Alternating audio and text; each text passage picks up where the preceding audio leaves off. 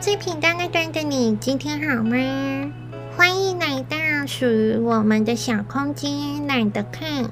这期节目将分享八到十二章，你准备好了吗？Hear me out。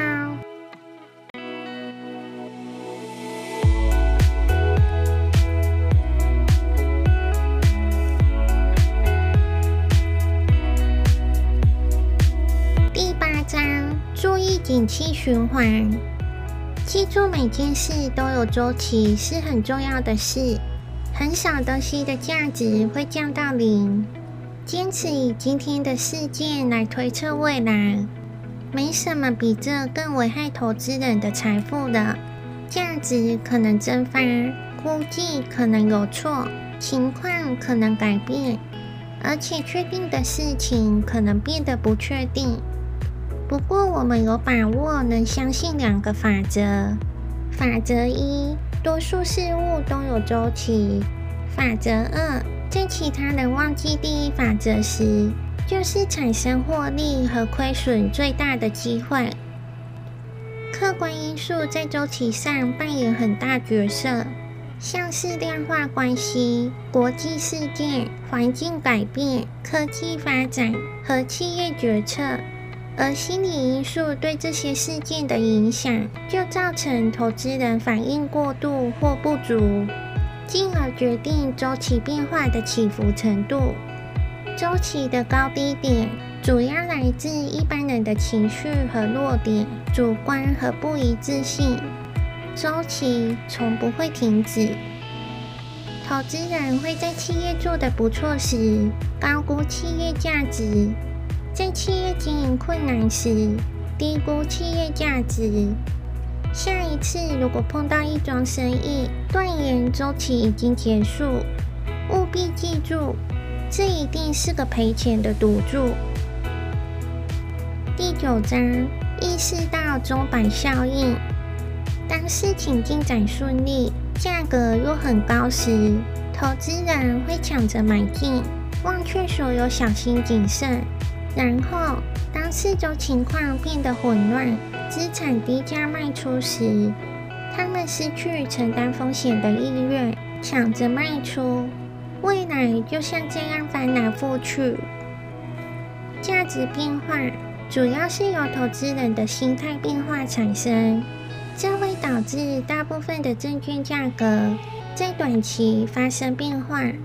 投资人的心态也会像钟摆一样摆荡。理论上，恐惧和贪婪是钟摆的两个高点，大部分时间应该停留在这两个高点的中间点，但不会停留太久。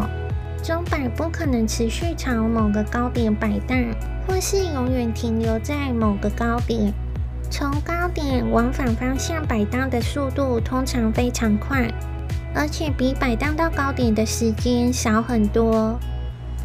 在多数市场现象中，像钟摆一样的形态肯定会发生，但就像周期摆动一样，我们永远不知道钟摆摆动的幅度和停止或反转的原因。第十章：对抗情绪带来的负面影响，定价错误、认知错误。其他人犯下的错误，这些市场的无效率会提供创造优异报酬的潜在机会。利用这些机会是保持绩效超越市场的唯一途径。最大的投资偏误并不是来自资讯或分析，而是来自心态。这些导致决策错误的要素，很多都属于人性。我们要特别留意导致错误决策的七种心态。第一种，渴望金钱，尤其当渴望转变成贪婪。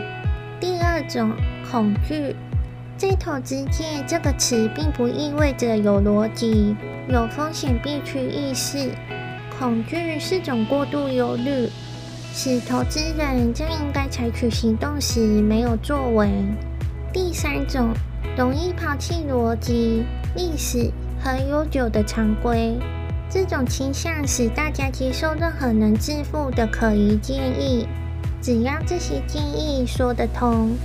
第四种，从众倾向，没有坚持己见，即使群众的看法显然是荒谬的。第五种，嫉妒，这是人性中最危险的一个特性。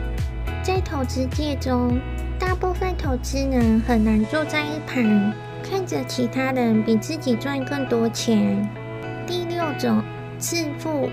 第七种，投降心态，这是周期后期会看到的固定投资行为。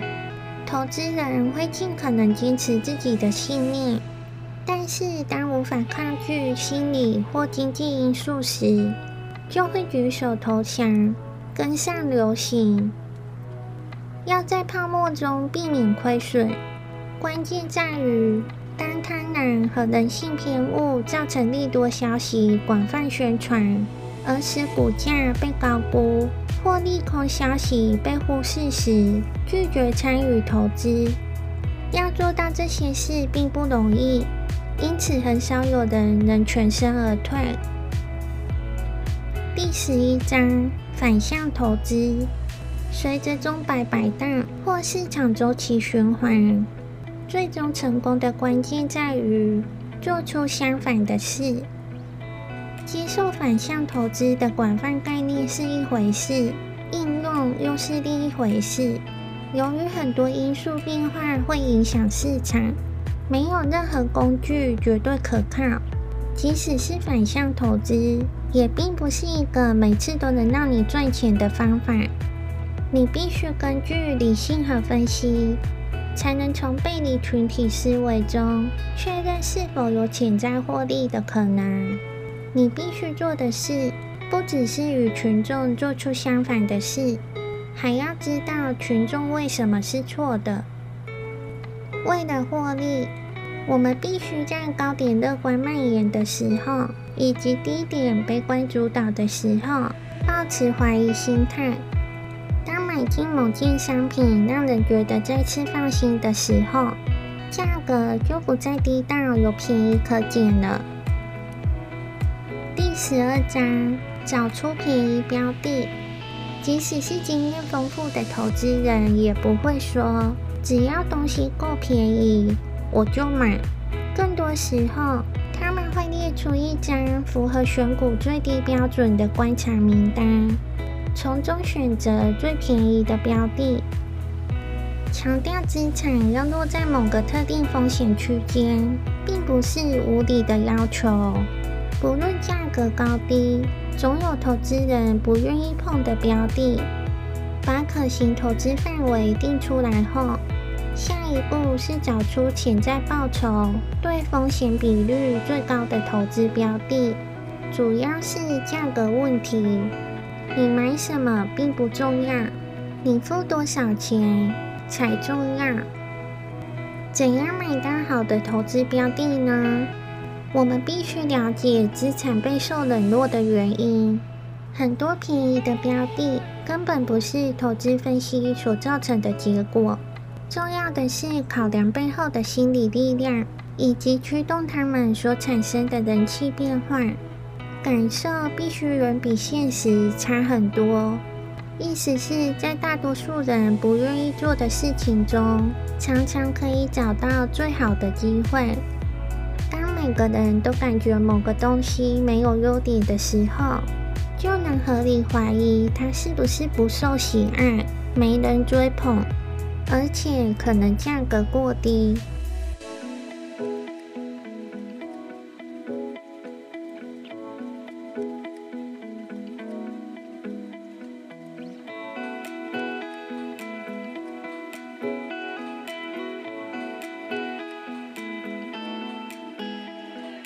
每个人都想要一张可以变成有钱人，而且不用承担风险的门票。很少有人质疑这张门票是否存在，或是为什么他们应该得到。最重要的是，一般人永远抱持着希望。你订阅了吗？我是 Black，你的伴读小书童。我们下集见喽。